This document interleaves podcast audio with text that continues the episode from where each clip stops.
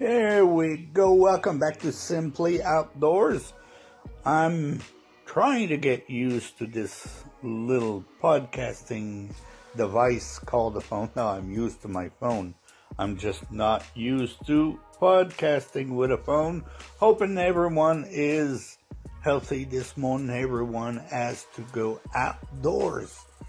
Come on, guys. Now don't stay home doing nothing just get a bit of fresh air, get outside. Uh, I know in some part of this North American country, there's a hunt going on. So if you're hunting, let us know. Come to, um, well, you can come to at Simply Outdoors on Facebook. You will find us. We're the one in Norton, Quebec. Okay, at Simply Outdoors 1, I should say, the number one.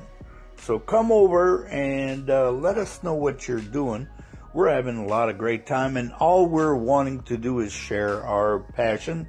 So whether you're transiting in New York City, whether you're in Philadelphia, whether you are out west, guys, uh, let us know what you're doing. Naturally, if you're somewhere in New York City, hopefully you're not hunting because if you're hunting something's wrong or in a big city. But you could be walking you could be jogging you could be having a great time as long as you are outside. Hopefully uh, in your part of the country it's a little bit warmer than what it is in my part of the country. Let me explain.